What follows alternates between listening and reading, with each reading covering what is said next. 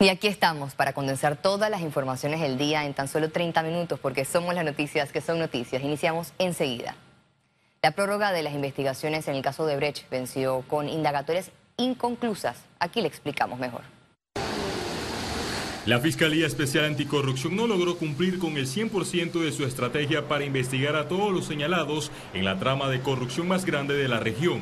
Solo bochornoso del proceso de Odebrecht que no todas las personas van a poder comparecer como corresponden dentro del sistema procesal. A, mi parecer, el caso de Odebrecht refleja el colapso de un sistema político eh, coluido para que la justicia no opere.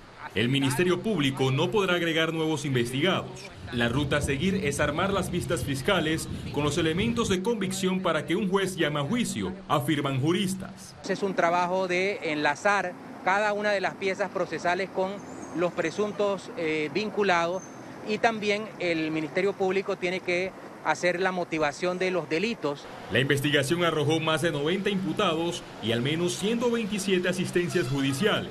Lo que se rumora que ya algunos abogados están presentando recursos para solicitar nulidad de todo el proceso. O sea, eso realmente sería un capítulo triste en Panamá. Pero, ¿qué mensaje deja el caso de Brecht en Panamá? Hay un problema serio aquí en que primero nuestro sistema legal no estaba preparado para este tipo de delitos. Es la verdad, no estábamos preparados para esto.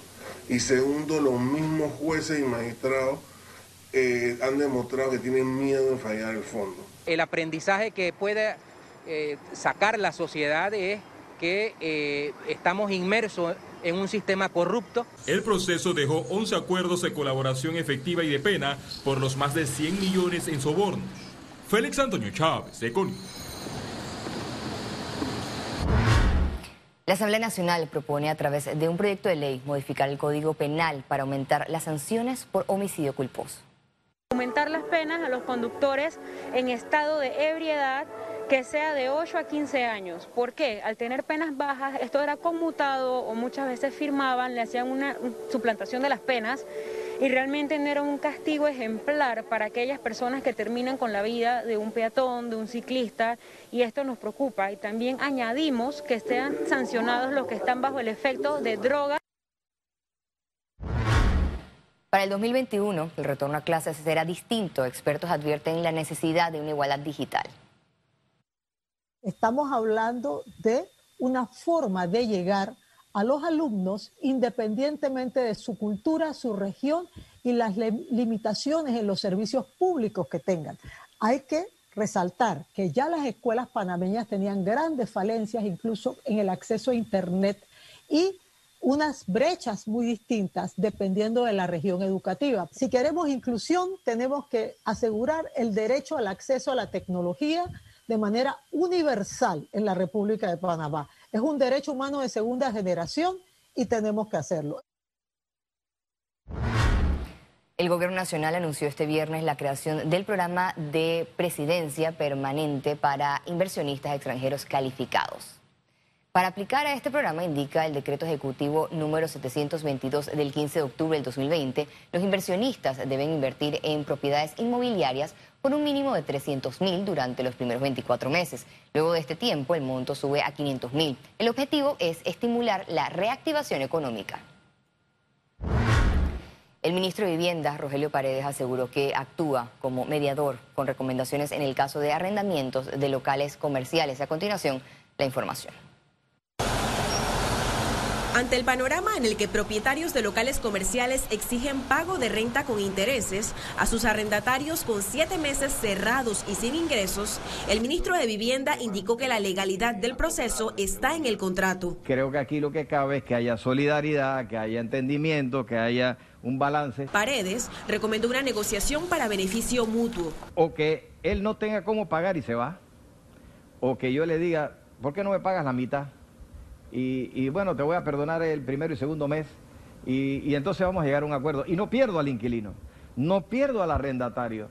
De eso se trata. Profesionales inmobiliarios señalaron que en este conflicto no puede intervenir el gobierno. Piden actualización de la regulación de arrendamientos. Que entre menos regulación haya, mejor va a ser. Y, y, probablemente una de las deficiencias que hay en nuestra industria de arrendamiento tiene que ver en efecto con la ley de arrendamiento que desde 1973 se ha desfasado. Recuerda que ahí hay un contrato privado entre arrendadores y arrendatarios donde nosotros no podríamos intervenir como gobierno y decir tú cóbrale a este o tú no le pagues al otro o tú dejas esa parte no está permitida. El Ministerio de Vivienda se mantiene en mesa de diálogo como mediador ante los casos de desalojos y acuerdos de renta. Ciara Morris, Econews. Precisamente el ministro de Vivienda, Rogelio Paredes, presentará la próxima ante la Asamblea Nacional ante el proyecto de ley sobre leasing inmobiliario.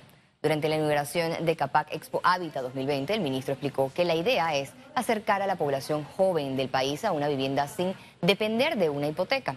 Se trataría de un arrendamiento financiero con opción a compra. Pasamos a tema de salud. Los tecnólogos, médicos y técnicos asistentes del laboratorio marcharon, mancharon hacia la presidencia para exigir que se respeten los acuerdos establecidos desde el 2015. De acuerdo con el gremio, se les adeuda el pago de 40 dólares de biorriesgo que se estableció en adenda, así como el salario al personal contratado durante la pandemia. Además, exigen a los técnicos asistentes que se les ascienda del grado 3 al grado 4, dado a que se exponen y manejan perfectamente el trabajo. Tras cinco días de reapertura del aeropuerto, se han logrado detectar a unas 13 personas positivas de COVID-19. Desde el 12 de octubre a las fechas que se dio la reapertura del aeropuerto de Tocumen, han ingresado al país hasta el momento 5.433 personas. Estos positivos se hicieron el hisopado en uno de los tres centros especiales para aquellos pasajeros que no llegan con la prueba. Panamá registró 17 nuevas defunciones por COVID-19 este viernes. Veamos en detalle las cifras del reporte epidemiológico del MINSA. El reporte epidemiológico de este viernes totalizó 123.498 casos acumulados de COVID-19. 615 sumaron los nuevos contagios por coronavirus. 778 pacientes se encuentran hospitalizados, 116 en cuidados intensivos y 662 en sala.